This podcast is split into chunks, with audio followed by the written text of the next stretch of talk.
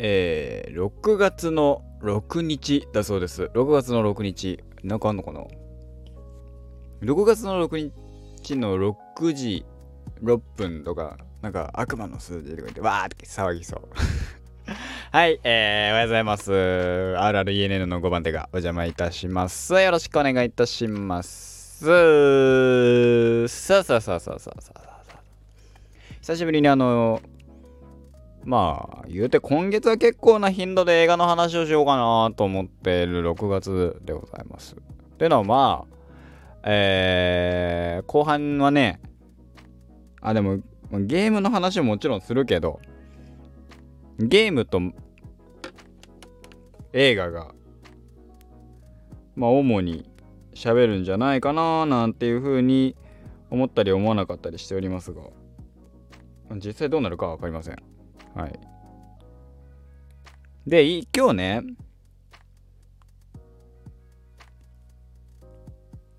ごめんね。今日喋ろうかなと思ってるのが、ルローニケンシン。映画実写化、実写映画、ルローニケンシン。一作目ですね。えー、つい先ほどまでですね、私、は6月の5日の23時半ぐらいからですね、あの、途中までだったんで、途中まで見てたのを、えー、その後見たという感じになっております。はい。ルロニケンシンね。えー、原作、えー、和月、えー、信弘さんという方が、えー、少年ジャンプで、しょん？週刊少年ジャンプで連載されていた、ルローニケンシン明治剣閣ロマンタンという作品の、えー、の、えー、同名の実写映画化になります。えー、と、概要で言うと、ざっくりどんな話、うん、えー、かつて、だから、めえー、明治時代？時は明治維新、維新の時代で、なんて言えばいいの？かつて、暗殺者。俗に言う暗殺者人斬りと言われていた、えー、志村抜刀斎が流浪人としてっていう話だよね。合ってる？合ってる？大丈夫？あ、幕末に人斬り抜刀斎として恐れられた伝説の剣客、日村謙信。明治維新は、明治維新後は殺さずの誓いを立て、流浪人として全国を旅していた。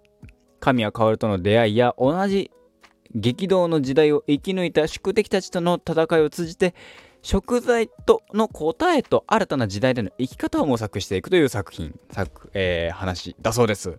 えー、はい。私自身ですね、ルローニケンシンですね、漫画をね、1巻2巻ぐらいまでは読んだかなっていうイメージですね。まあ、いなんかいつか最後までは読みたいよねって思ってる作品の、まあ、ジャンプ黄金期って言われてる時の作品の一つ。うん。それで言うと、俺、実を言うと、俺、あの、ドラゴンボールは最後まで読んでないですからね。話のざっくりとした内容は知ってるんだけど、あのー、ちゃんとは読んでないんですよね。なんか、ネットのね、スラングじゃないけど、ネット用語みたいな感じで、お前がナンバーワンだみたいな、あそこら辺のね、あれは知ってるけど、みたいな。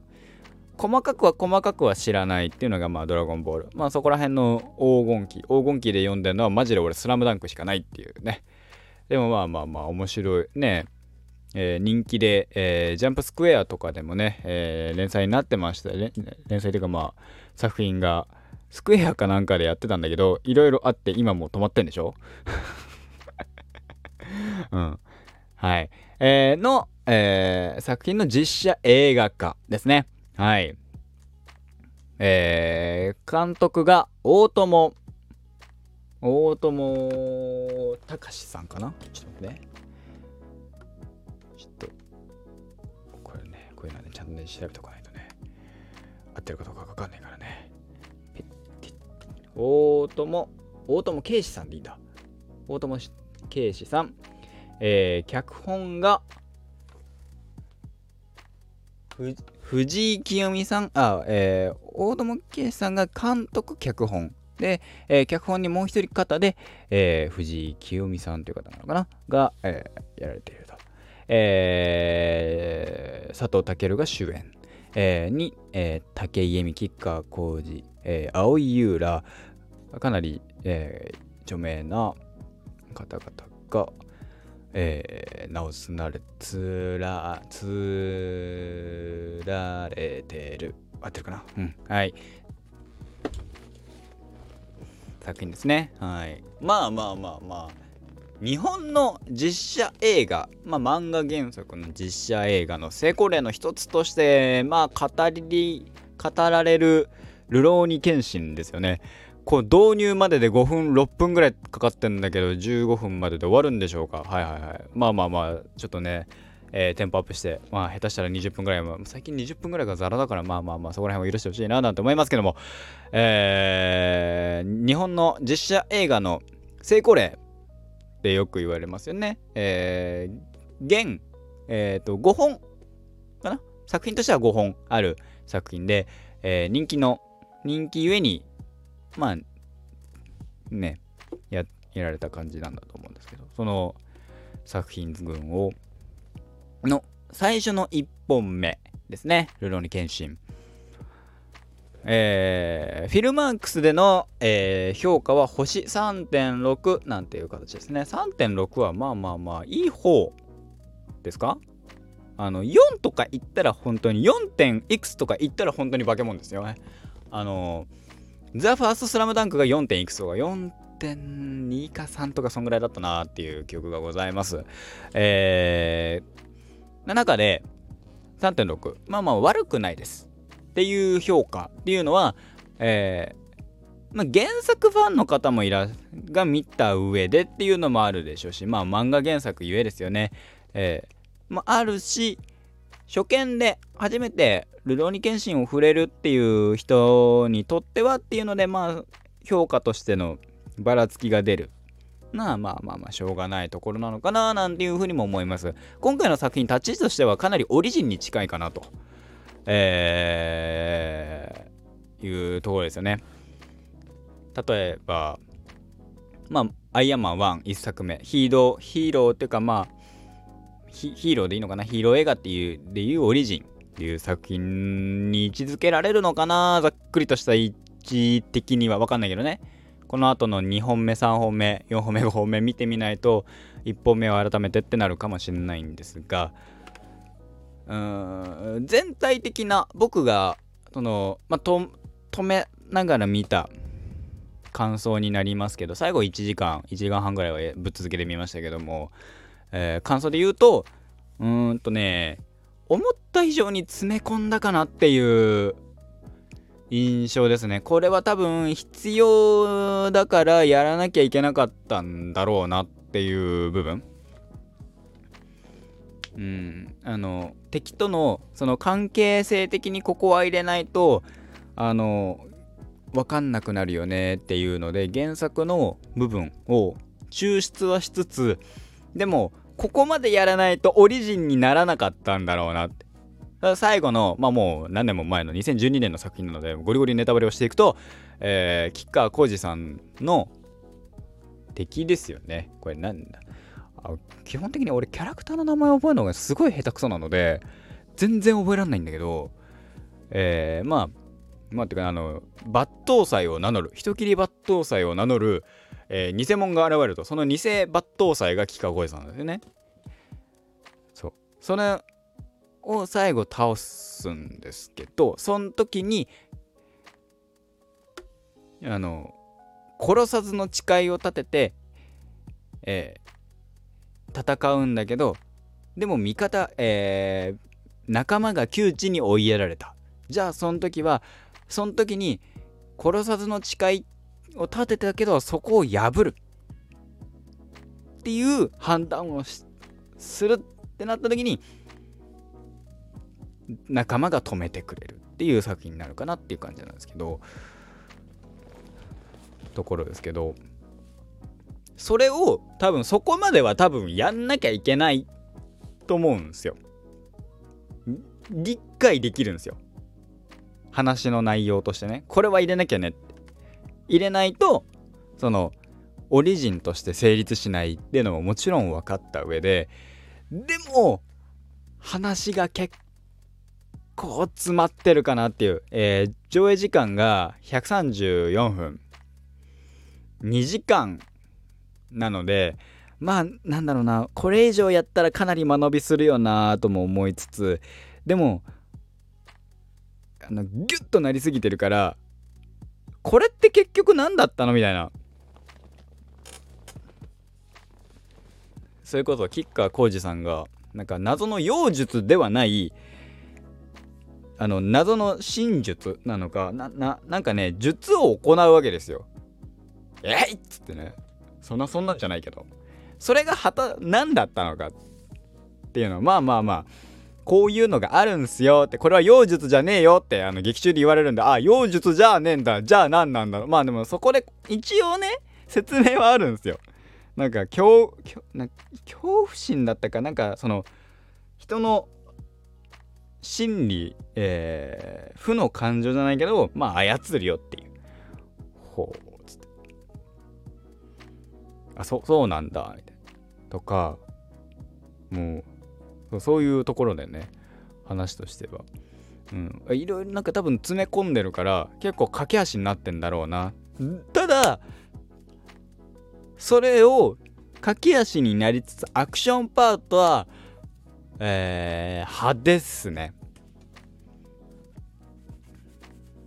かなりあのー、スタントマンをね入れてないっていう、まあ、あのメイキングの映像とこちょこっと見たことがある関係でですけどほぼほぼほぼっていうかあのー、佐藤健さんのシーンは佐藤健さん本人が演じられてるんだと思うんですよ。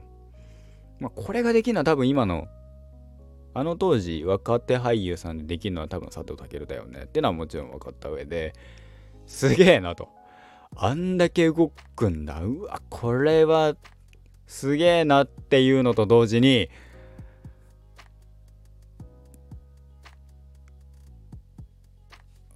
これはねその俺は家で見てそのイヤホンしながら見てるんだけどさそんなに音ヒュンヒュンなるっていう風にも思った。最後の、えー、バトルはまあまあまあしょわかるんそ結構抑えめだったんだけど。それ以外のシークエンス戦闘シーンアクションシーンで結構なってたなーって印象。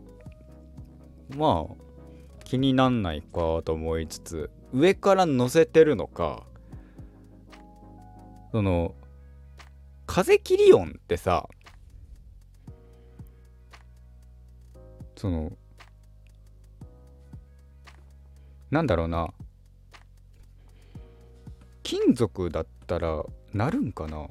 あのあんまりあのそのそういうのやったことがないからどこまで風切り音が鳴るのか分かんないんだけど、まあ、もちろんそねある程度上から乗せてるんだと思うんですよ。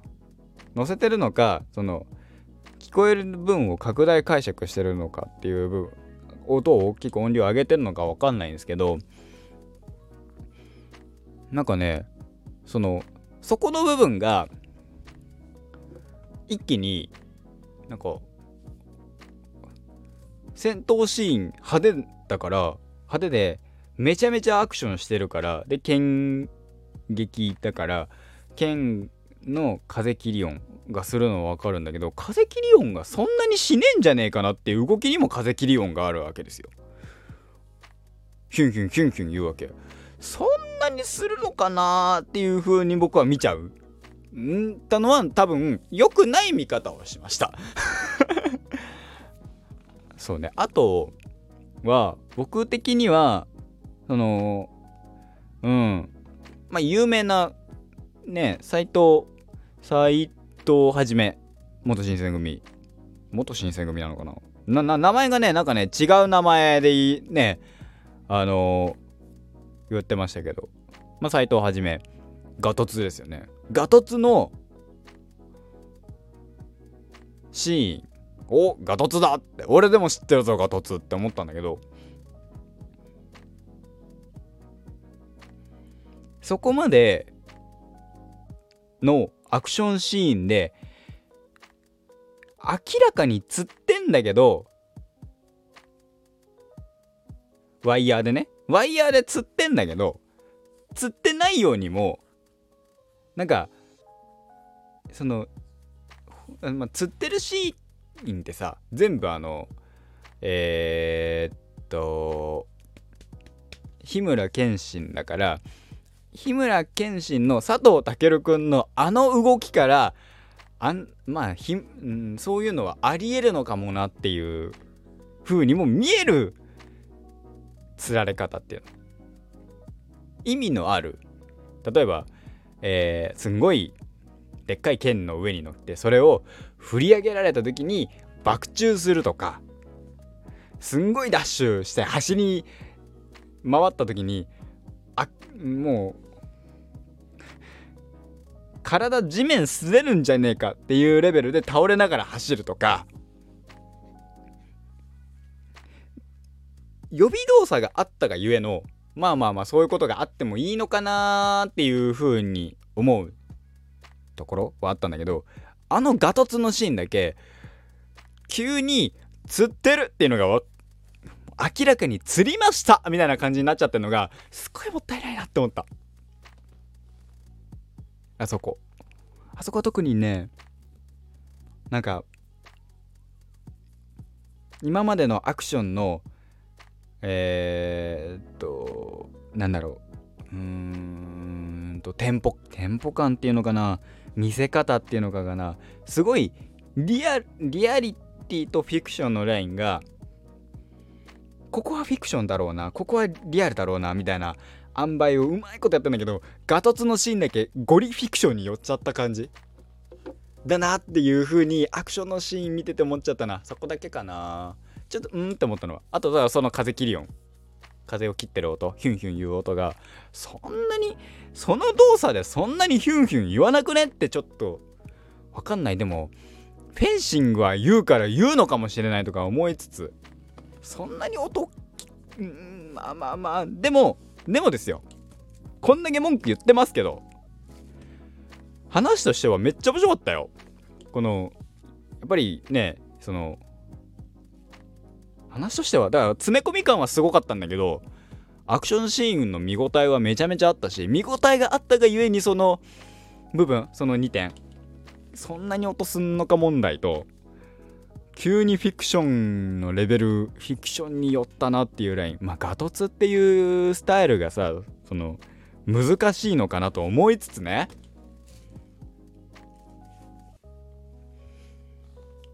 でもねその難しいなって思いつつ言うけどまああれよりはいいっすよ。あのえー、なんだっけ。えー、っと銀魂2のあのうんあの後半しんあののアクションシーンで飛ぶとかそこら辺そこまで露骨なあれじゃないからまあまあいいかなっていう感じですかね。はい。うん、1作目見た上でオリジンだなっていうのも考で、まあ、続きこの後オリジンとしてまあ2つの誓いを立てた上で敵を倒したというし、えー、話が終わった後どうなるかってのはちょっと見てみたいななんて思いますのでね。えっ、と今更ながらルローニケンシン、えー、にえっ、と次がどっちなの？これは次どっち？あれですか？順番的にはどっち？ザ・ビギニングひどいとか言ってるけど。えー、っと映画の順番ってどうなってんのこれ、えー、順番。おいいねいいねいいね。えー、京都大火編？伝説の最後編？どっち？どうなんだ？京都に京都編なんでしょ？あ京都大火編？伝説の最後編、えー、最終章ザ・ファイナル？最終章ザ・ビギニング。あ、それ逆なんだ。え、ザ・ビギニングが後なんだ。へえ、ちょっと、ちょっと楽しみですね。えー、いろいろ見ていこうかななんて思います。えー、あとは、そうだな。原作もねいつか読みたいななんていうふうにも思いました以上ですかね1から3作目まではまあいい面白そうだなっていう感じかなまあ3作ってまあね話としてはねもうなんか決まり事のように映画は3部作構成っていうかやあるからね。楽しみだなと思います。以上。えー、私のあるある ENN と書いてレンガをお送りいたしました。5番でお邪魔いたしました。2以降のアクション楽しみです。ではまた。